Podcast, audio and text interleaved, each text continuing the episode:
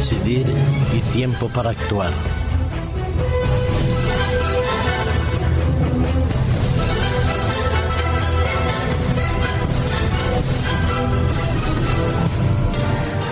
Ayer, hacia las diez y media de la noche,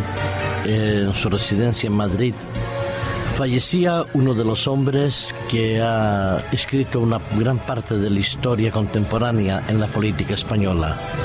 don Manuel Fraga Ibarnes.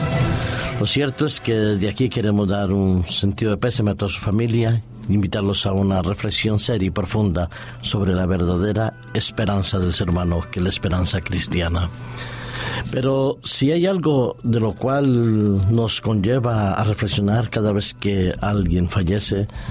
es la evaluación de lo que hemos hecho en vida, cómo hemos dejado una huella indeleble en el corazón de nuestros seres queridos, ya sea para bien o para mal. Es verdad que todos, de manera directa o indirecta, ejercemos una influencia en no solo en la familia, sino aquellos que nos rodean, en nuestros compañeros de trabajo, compañeros de estudio, en el ámbito social en el cual desarrollamos nuestra actividad profesional o, por qué no, en nuestras relaciones sociales marcamos en cierta medida un antes y un después, todos sin excepción. No hay nadie que pueda decir que es una isla o que ha pertenecido a un mundo de ermitaños donde su influencia no ha sido beneficiosa para bien o para mal a su alrededor. Sí, don Manuel Fraga Ibarnes ha escrito una historia de 60 años en la política eh, en España. Ha sabido adaptarse y amoldarse a diferentes cambios en las circunstancias de gobierno que hemos tenido. Ha formado parte de la dictadura, formó parte del proceso de la transición,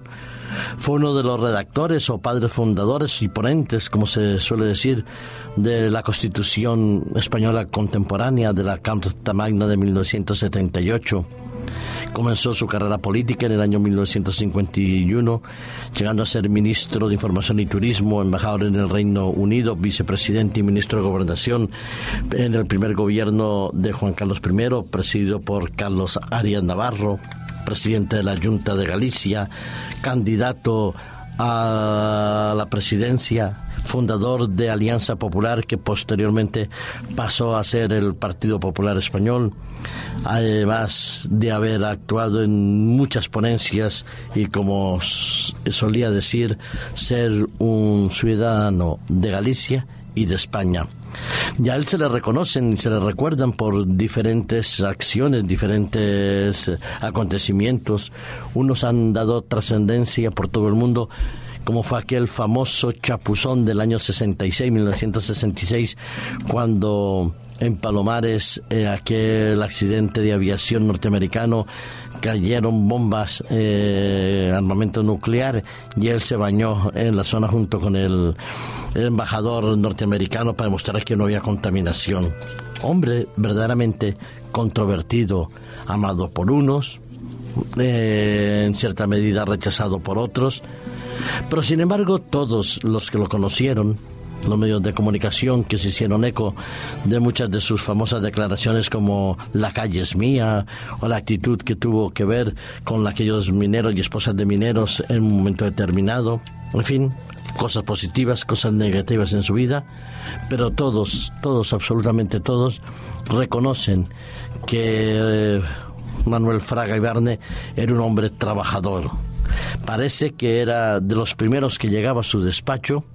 y de los últimos que salía de él. A sus 89 años todavía eh, formaba parte de esa élite política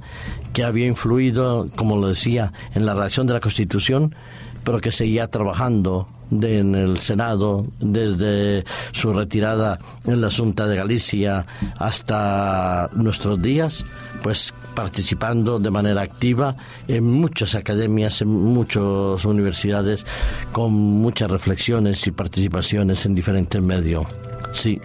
él fue un hombre, hay que reconocerlo, trabajador se le reconocía su capacidad de trabajo. Todas sus secretarias y sus consejeros y personas que trabajaron con él, como los periodistas, reconocen que algo lo distinguía a él, un empeño, una fuerza y una capacidad de trabajo y una capacidad de adaptación a los cambios sociales y políticos que vivió España, participando de manera activa en una transición que junto con Santiago Carrillo, dos elementos tan opuestos eh, en ambos conceptos políticos, ideológicos, ambos trabajadores y grandes luchadores. Hay que reconocer que esa es una virtud que nos falta o que le falta a muchas personas de hoy en día. La virtud de trabajar con responsabilidad, con coherencia y con consecuencia, acertada o desacertada su forma de hacer o de enfocar la vida, lo cierto es que son personas que se comprometen a fondo con lo que creen, con lo que piensan, con lo que sienten. Coherencia en el trabajo, responsabilidad en la ejecución de sus acciones y al mismo tiempo dinamismo y empuje. Pensando en la vida de Rodríguez Ibarra, que discrepo en muchos aspectos de cosas que él pudo haber dicho o hecho, reconozco que la capacidad de trabajo es algo que todos debemos, como mínimo, reflexionar sobre cómo lo hacemos o cómo lo vivimos. No me extraña que el sabio Salomón, un hombre también trabajador, coherente, y algunas veces equivocado en sus decisiones, escribía en el libro de Eclesiastés en el capítulo 9, versículo 10. Todo lo que esté al alcance de tu mano, oílo bien, él dice todo, lo que implica que hay que tener un conocimiento de lo que se nos otorga como responsabilidades y nos invita a que lo asumamos. Todo lo que esté al alcance de tu mano,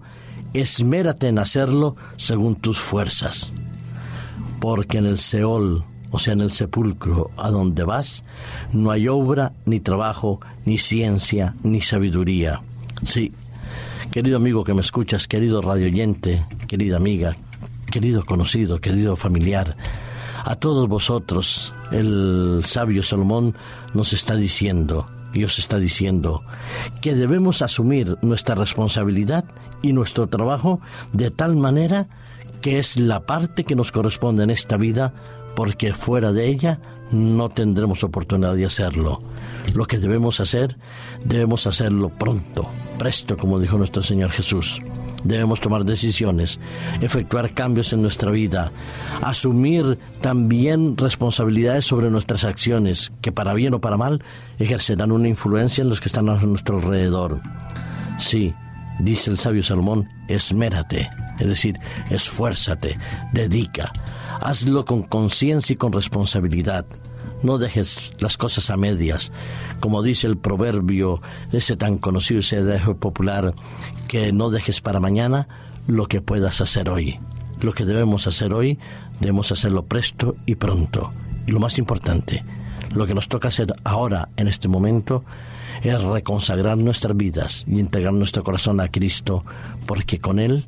por Él y para Él vivimos y morimos.